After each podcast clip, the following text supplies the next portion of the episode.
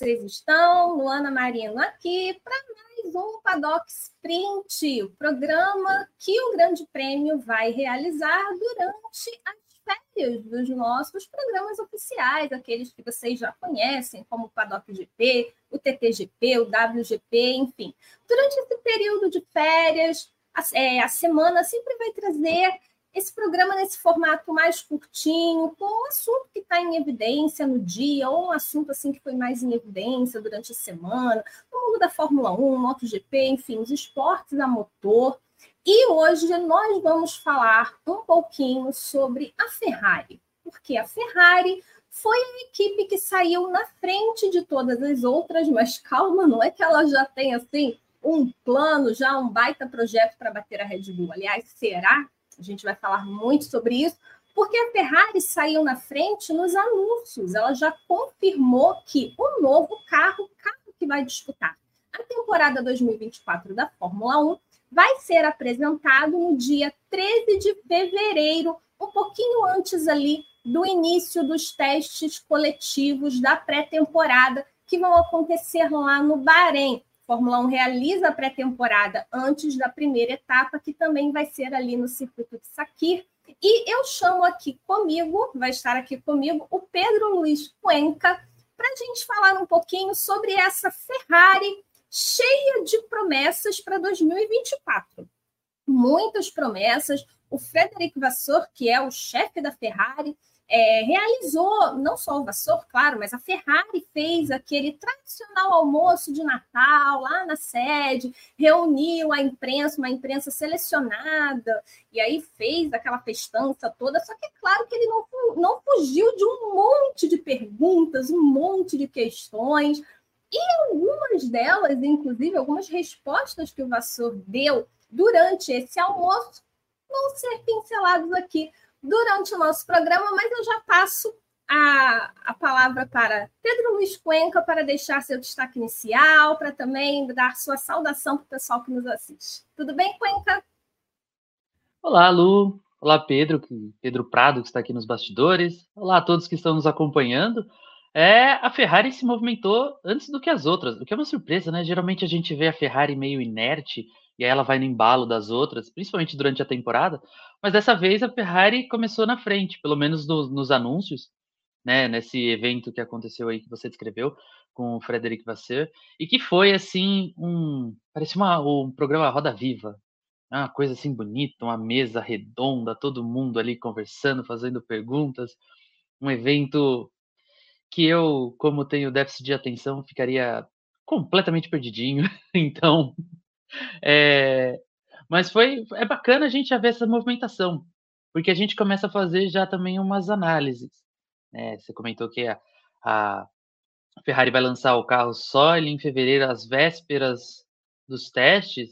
É, pode ser interessante, pode ser aquela coisa de ficar olhando o que as rivais estão lançando, analisar os modelos e aí ver onde se encaixa, ou mesmo aquele medo de não, não ficar pronto até o, os testes, então começa já, deixa até os 45 do segundo tempo e aí vai, mostra o, modelo e bota na pista. É, a Ferrari tem muito para fazer. Né? Se a gente considerar o que foi a temporada 2023, tem muito a fazer. Mas a gente vai entrar nesse assunto, a gente vai destrinchar a Ferrari ao longo do, do programa, então eu não vou me apressar, não vou cortar caminhos.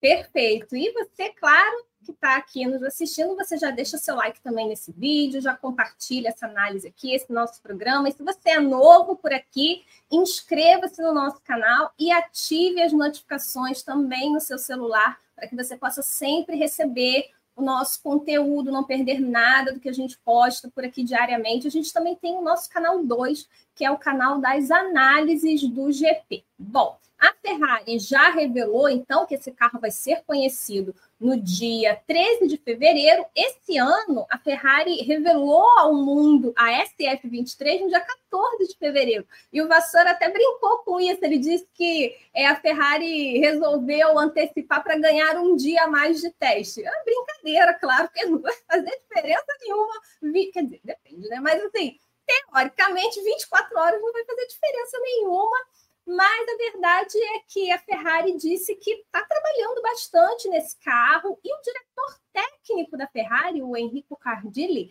ele deu também, falou com a versão italiana do, do site Motorsport, deu uma longa entrevista e deu alguns indícios ali do que a gente deve ver na pista. Ele disse que para a Ferrari cumprir as metas que ela estabeleceu lá em 2022 quando a Fórmula 1 teve aquela mudança de regulamento, voltou o efeito solo, os pneus 18 polegadas, que são bem maiores, então, assim, os pneus são uma questão muito séria para a Ferrari. Ferrari tem um, um, alto desgaste da borracha, é, é uma questão ainda, compromete o ritmo de corrida dela. Então, todas essas mudanças que aconteceram na Fórmula 1 a Ferrari não conseguiu ainda é, atingir esses objetivos traçados em 2022. Por isso que ele disse que para a Ferrari conseguir isso, vai ter que ter um carro totalmente diferente. E aí o Frederic Vasseur falou que o carro que nós vamos conhecer lá em fevereiro, ele é 95% diferente do que a gente viu esse ano. O Cuenca, é, qual é a sua expectativa para esse carro da Ferrari? Eu queria que você falasse também assim, como que você viu a Ferrari em 2023? E o que, que você acha que esse carro precisa ter, né? A gente sabe que a Ferrari é, promoveu atualizações ao longo do ano que foram atualizações muito boas, e na reta final ela conseguiu dar uma arrancada ali. E ela agora promete um carro praticamente do zero, um carro novo. O que esperar como que você viu a Ferrari em 2023 e o que esperar desse novo carro? É, primeiro que quando você fala de um carro 95% novo, esses 5% aí provavelmente são essas atualizações do final da temporada. Porque o começo do, da temporada, a SF23 era um terror, era realmente uma cadeira elétrica ali para os pilotos, era bem complicado o carro. E essas atualizações feitas a partir ali de Suzuka, principalmente na, no assoalho do carro, ajudaram muito a Ferrari a ter um equilíbrio melhor, ter mais desempenho. E aí a gente vê a Ferrari performando bem em diferentes circuitos. É, um circuito de rua como Singapura, depois tem é, Las Vegas também é um circuito de rua, mas muito mais rápido. É, em Abu Dhabi, que é um circuito que já tem aquele trecho mais travado, ainda assim rendeu bem ali com Charles Leclerc. Então, a Ferrari parece que nesse fim de ano encontrou um caminho, pelo menos uma, alternativa para buscar. Se a gente for buscar pensar na Ferrari do início da temporada, não tinha muito ali que se salvasse, né? Os Leclerc e o Sainz sofreram muito no começo do ano. O carro era muito difícil de guiar, tinha muitos problemas com os pneus. É, de fato, esse tem sido um problema com a Ferrari já nos últimos anos, não é de agora. E a Ferrari parece que em 2023 tentou um caminho um pouco mais ousado depois de perder em 2022 e da forma que perdeu, né, depois de tantos erros e vacilos. E ela tentou um caminho mais ousado no carro e acabou não correspondendo. Então, para 2024 eles vão inovar de novo, vão revolucionar de novo. Vai ser a terceira geração de revoluções da Ferrari. Então, a gente tem a gente sabe que a Ferrari tem um caminho a seguir, mas a gente não sabe o que, que a Ferrari vai conseguir tirar desse caminho como vai ser essa caminhada dela. É, o que a gente sabe é que, assim, material tem, tanto material humano ali quanto, quanto dinheiro, não falta dinheiro na Ferrari para desenvolver um carro, para você trabalhar com os melhores profissionais, mas falta o encaixe dessas peças. E hoje, 2023, a gente sabe que o encaixe não foi dos melhores. Para 2024 talvez seja. Agora com um novo comando, com o Frederico vai ser de fato começando uma temporada já planejada desde o ano anterior, tudo mais, não chegando de sopetão. Então, talvez tenha essa essa melhora na Ferrari, porque em 2023 o carro foi indo, indo, os pilotos é que arrancavam muito do, do, do carro durante o ano, e na reta final é que deu essa estilingada para brigar com Mercedes. é, e McLaren. É verdade, eu concordo, principalmente ali depois da. A Ferrari ela veio com um pacote de atualizações na Espanha, que é sempre muito comum a gente ver as equipes trazendo atualizações na Espanha. Ela mexeu no SitePod e até já, já começaram já os, a Red Bull vermelha. Porque não adianta. O, o, projeto da Red Bull, RB, primeiro o RB18 e o RB19 também, é, foi muito, muito, muito bem nascido. Então é natural as equipes olharem para o carro da Red Bull e verem quais foram as soluções arrumadas pelo Adrian Newey e companhia e tentar trazer. Então, eu ainda não acho o carro tão semelhante assim com o carro da Red Bull. Vou ser muito sincera, eu não acho a lateral da Ferrari tão semelhante assim para terem falado sobre isso, mas eu não duvido que ela venha com uma coisa nessa linha. O Vassor falou, por exemplo, é, você citou a questão da revolução, embora o Vassor é, tenha falado que ele não vê dessa forma por conta do regulamento, que a gente tem um regulamento estável ainda, então ele não quer falar sobre revolução. Mas vai ter uma grande mudança, pelo menos a gente espera ali em termos de, do design do carro, projeto, que seja realmente uma grande mudança. E outra coisa que você falou também foi sobre a chegada do Frederic Vassor, eu acho que foi muito positiva. Queria, queria também saber a sua opinião, porque só relembrando que no ano passado, Matia Binotto ainda era o chefe da Ferrari, mas em termos de gerenciamento ali de corrida, de decisões de boxes, a Ferrari pecou muito, a Ferrari tropeçou nas próprias pernas em vários momentos e acabou é, potencializando aquele domínio da Red Bull da segunda metade da temporada em diante. E aí a queda do, do Matias Binotto foi inevitável, veio o Frederic Vasseur. Como que você avalia? Você gostou do Frederic Vasseur esse ano como líder da Ferrari? Sim, sim. É, primeiro que o é um, é um homem muito experiente no, no, no mundo do esporte a motor. É, ele trabalhou, por exemplo, em categorias de base, ele trabalhou na RT, na, na, na, época da GP2, com o Lewis Hamilton, inclusive, ele foi campeão com o Lewis Hamilton na GP2. E depois ele tra trabalhou em outras equipes, passou pela Alfa Romeo, é, e ele tem, de fato, a questão de ser um ótimo chefe de equipe e gerenciar todas as áreas. A gente sabe que o Binotto não tinha essa experiência, ele era um funcionário que trabalhava com os motores e que acabou sendo levado para a chefia da, da, da, Ferrari, mas e foi inclusive uma época que os motores da Ferrari eram muito bons, já a parte aerodinâmica nem tanto, mas eles não, não soube trabalhar muito bem durante o ano, desenvolvimento de carro, desenvolvimento dos pilotos, a gente via muitos pilotos perdidos, é, a própria Ferrari como um todo, funcionários, estrategistas, engenheiros, todo mundo ali na época do Binotto era meio perdido. E aí vem o Frederico Vasseur e ele dá uma encaixada nas coisas. Ele tenta levar todo mundo para um caminho de estabilidade. De, olha, vamos trabalhar desse jeito aqui, aqui. E eu acho que 2023 foi muito um, um só a Ferrari tentando conter danos para ir em 2024 sob o comando do, do Frederico Vasseur ter mais desenvolvimento, ter um aporte melhor, trabalhar todas as áreas do carro, trabalhar com os pilotos. É, a gente ainda viu a parte ali dos pilotos um pouco bagunçada, né? A gente vai entrar nesse detalhe. Sainz Leclerc ainda reclamando de algumas coisas, mas a chefia do Frederic Vasseur é fundamental para a Ferrari. Ele era o nome certo para a Ferrari. Ele era o nome certo. Já tinha ali um conhecimento com a Alfa Romeo, já tinha passado com grandes pilotos e disponível, assim, acessível. Ele era o melhor nome no mercado e a Ferrari foi certeira ao contratá-lo, principalmente ao demitir o Binotto, claro. Mas é, mais ainda ao contratar o Vasseur, que é um homem muito experiente, tem muito conhecimento do esporte motor. É verdade, assim, analisando realmente as opções que a Ferrari tinha naquele momento, eu acho que o, o Frederico Vasseur é, encaixou bem na equipe. Talvez ali no início alguns, alguns ajustes que são naturais, é, algumas, alguns momentos que precisou talvez puxar um pouquinho ali as rédeas, ter um pouquinho mais desse controle. Você, você citou a questão dos pilotos, a gente vai entrar exatamente nesse tópico agora, falar um pouquinho dos pilotos.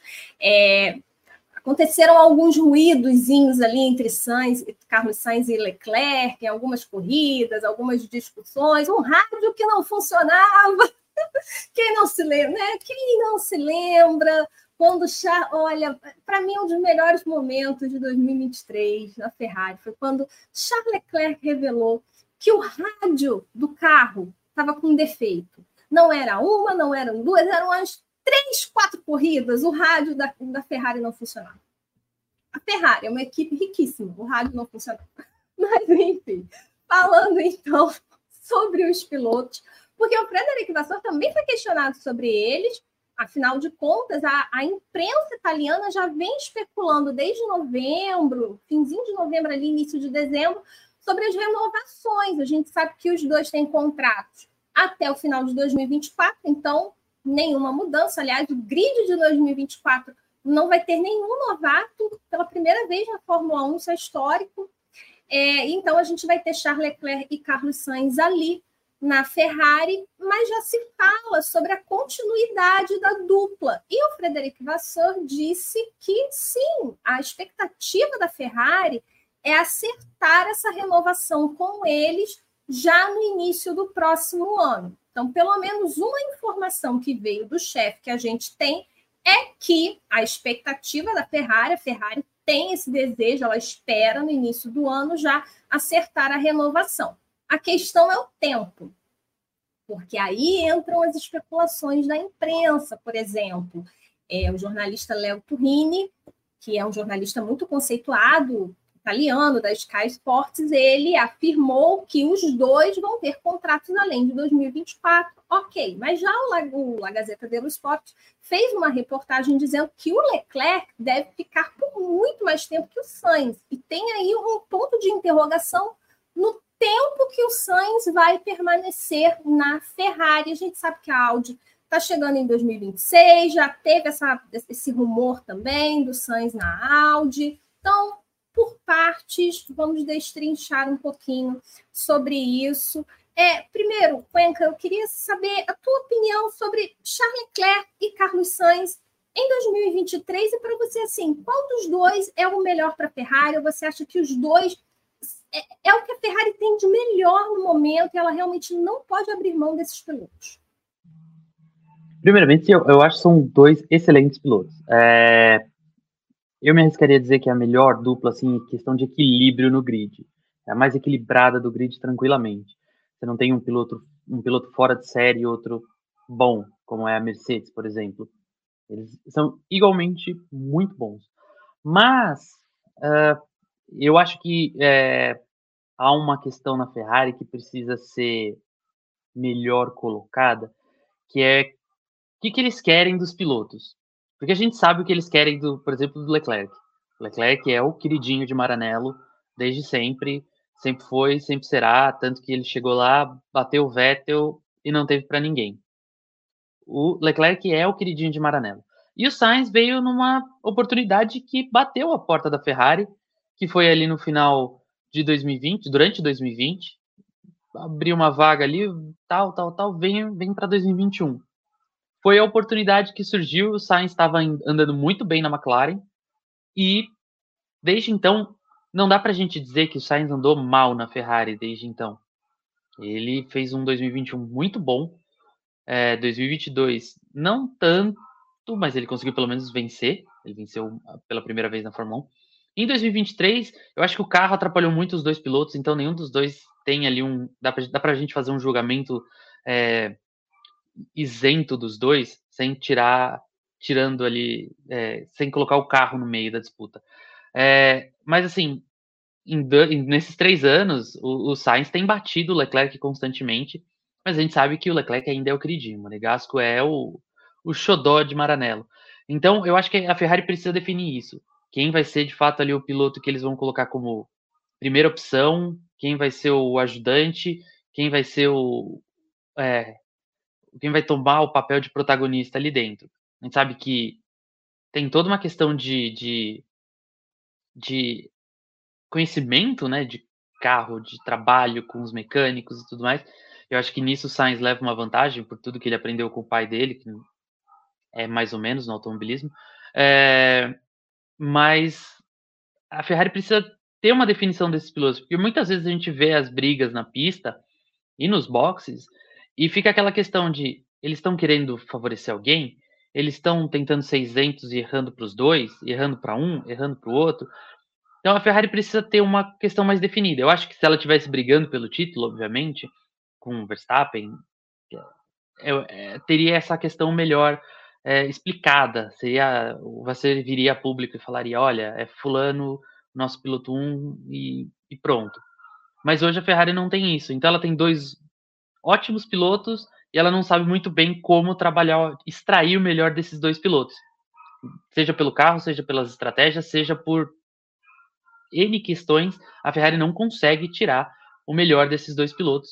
E, e isso também atrapalha o desenvolvimento do carro, isso também atrapalha é, pensar no futuro. A gente sabe que tem um regulamento novo chegando em 2026, então a Ferrari vai querer esperar até 2026 para trocar? Vai querer trocar antes? A gente sabe que a imprensa italiana adora um rumor, então vai esperar o contrato do Verstappen acabar em 2018, até 2028, na verdade. É, até lá a gente vai ouvir, ó, oh, Verstappen na Ferrari, será que vai? Será que não vai? Como a gente viu mil vezes nos últimos anos com o Hamilton.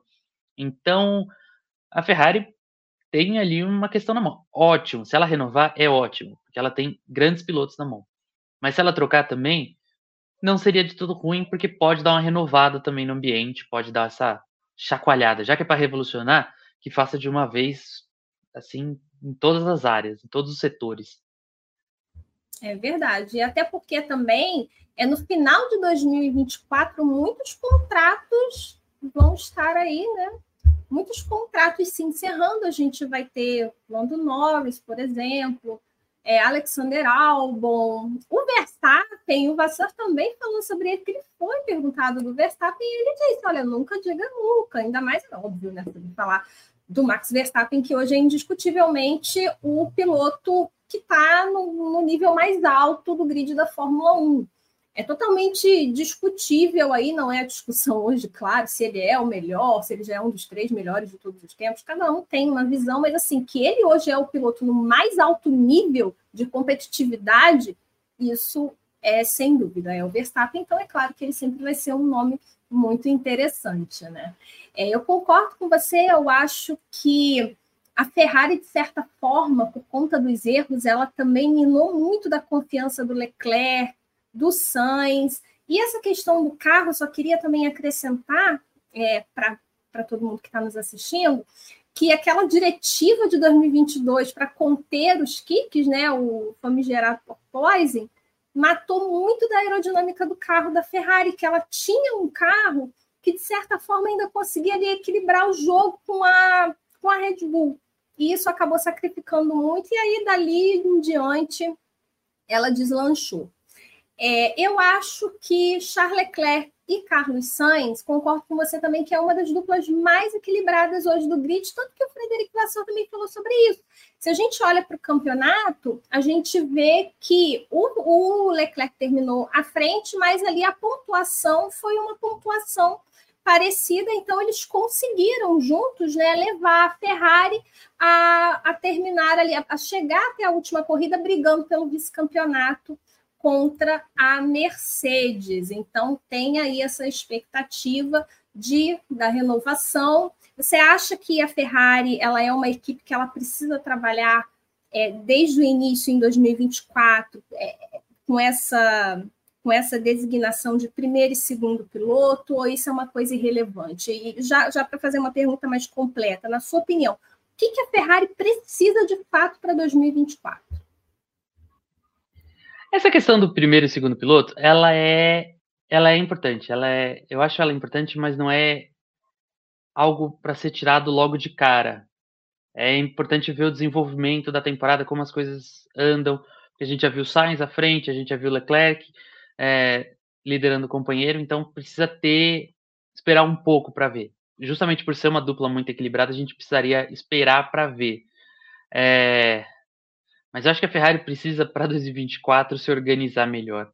Assim, não foram incontáveis vezes que a gente perdeu a linha com a Ferrari em estratégia, é, paradas desastrosas nos boxes, é, escolhas esdrúxulas até em estratégias, em, em, em, tomadas de decisões simples. Olha, tá começando a chover, vamos trocar pneu? Não, vamos dar mais uma volta, como aconteceu na Holanda.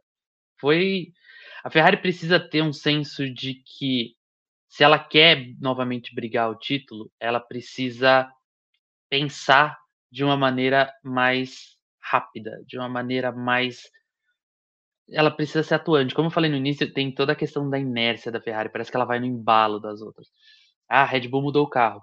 Ah, a Mercedes levou atualização. Ah, então a gente vai levar na próxima, tá? Na próxima a gente vê o que a gente faz. Ah, parece que ela fica esperando as outras fazerem. Ah, o Verstappen ainda não parou, então o Sainz não vai parar. Ah, o Hamilton já parou, então a gente chama o Leclerc. A Ferrari parece fica esperando os outros, ela não tem uma tomada de decisão, ela não é proativa, ela fica ali analisando, analisando, analisando e acaba deixando o bonde passar.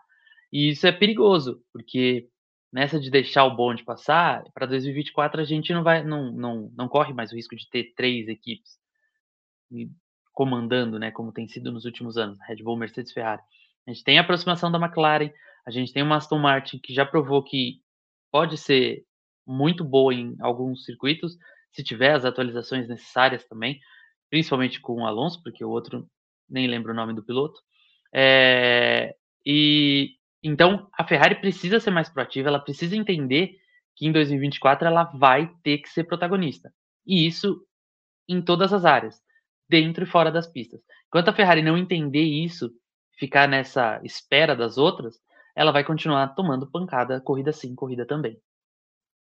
É verdade. E eu não sei se você concorda comigo, mas justamente naquele GP de Singapura, que foi a única corrida que a Red Bull não venceu, e quem venceu foi a Ferrari, parecia, parecia outra equipe. E o, e o Vassoura até falou sobre isso na entrevista, que lá em Singapura, o Carlos Sainz largou na frente, só que a Mercedes ela tinha um favoritismo naquela corrida. E o Leclerc, que estava em terceiro lugar, ele começou com pneus macios justamente para isso, para ele tomar a posição do George Russell já na largada, foi o que aconteceu, e meio que funcionar ali de escudo o máximo possível para o Sainz, porque ali naquele momento não era a vitória do Sainz, era a vitória da Ferrari.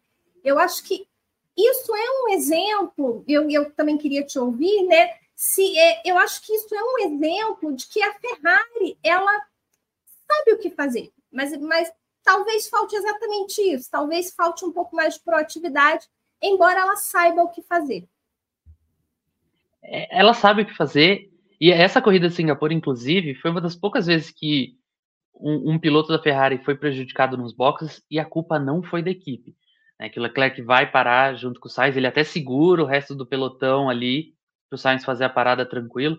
E aí quando ele vai fazer, fica aquela aquele trenzinho de carros dentro do box de Singapura, que já é apertado, ele tem que ficar esperando e volta atrás de Norris e Russell.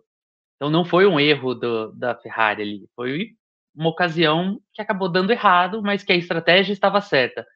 É, então, ela precisa ter essa consciência mesmo, de que toda oportunidade que tiver, ela tem que garantir a vitória. Não interessa com qual piloto. Isso aí resolve depois. Mas toda e qualquer oportunidade ela tem que garantir a vitória. E Singapura acho que foi a maior e melhor demonstração da Ferrari em 2023. É, dava para ter conseguido uma dobradinha ali, dava, mas também depois, por essa estratégia de largar com o pneu macio, o, o Leclerc acabou sendo sacrificado na corrida, ficou para trás da disputa, teve que segurar ali o Verstappen, tudo mais. Então, mas o Sainz ali conseguiu ser o, o, o responsável pela vitória e também com uma estratégia, também tendo toda aquela inteligência de ficar segurando os pilotos no trenzinho do DRS, aproveitando que tinha mais velocidade e tal. A Ferrari ela tem a, a capacidade, os pilotos têm a capacidade. Isso é gente, importante a gente ressaltar. O Sainz e o Leclerc são dois pilotos espertos, eles sabem, eles são inteligentes, mesmo ali acelerando a 300 por hora, eles sabem pensar nas coisas, em estratégia para aqui, para ali, é, mas a Ferrari precisa ajudá-los também, porque não é sempre que um piloto a 300 por hora tem que ficar pensando, além de olhar para frente, olhar para trás, nos espelhos, né, e, e, e acelerar, e ainda ter que pensar na estratégia, se para agora, se não para agora, Ferrari tem que ajudá-los nessa questão também, que eles não podem ser fazer de tudo ali dentro. É, concordo com você, inclusive isso foi motivo de reclamação, principalmente do, do Carlos Sainz, que é um cara que parece que tem uma visão de corrida melhor do que o Leclerc, embora realmente o Charles Leclerc ele tenha como um ponto positivo assim muito, muito, muito a classificação, né? As classificações. Ele é um cara muito rápido mesmo. E ele é um cara combativo também, porque o Leclerc ele deu algumas demonstrações ali, aquela ultrapassagem em cima do Sérgio Pérez na, em Las Vegas, ali na, naquele último instante. Então, assim, ele, ele tem também momentos que ele mostra que ele pode ir além. 2022 também foi assim. E é claro que eu também pergunto a vocês que, que vocês acham, pessoal aí que nos assiste, sobre a Ferrari, quais são as suas expectativas para esse novo carro da Ferrari, esse carro 95% novo, será que vai ser isso tudo mesmo? Ferrari vai conseguir enfrentar a Red Bull no ano que vem? E Charles Leclerc e Carlos Sainz, qual dos dois vão levar a melhor aí nessa guerra interna da Ferrari? Você acha que a Ferrari tem que favorecer um deles? Comenta aqui, deixa seus comentários. Se você chegou até aqui e ainda não deixou seu like, mais uma vez eu peço, deixe seu like aqui no nosso canal, inscreva-se, compartilhe esse vídeo. E eu quero agradecer ao Pedro Luiz Cuenca, que esteve aqui comigo. Como eu falei, é curtinho, é rapidinho, é só mesmo para a gente poder é, comentar esse assunto mais em evidência no dia. Agradeço muito você, Cuenca, obrigada. Pedro Prado na produção. E é isso, gente. Paddock Sprint de hoje ficando por aqui. Um beijo para todos e até a próxima.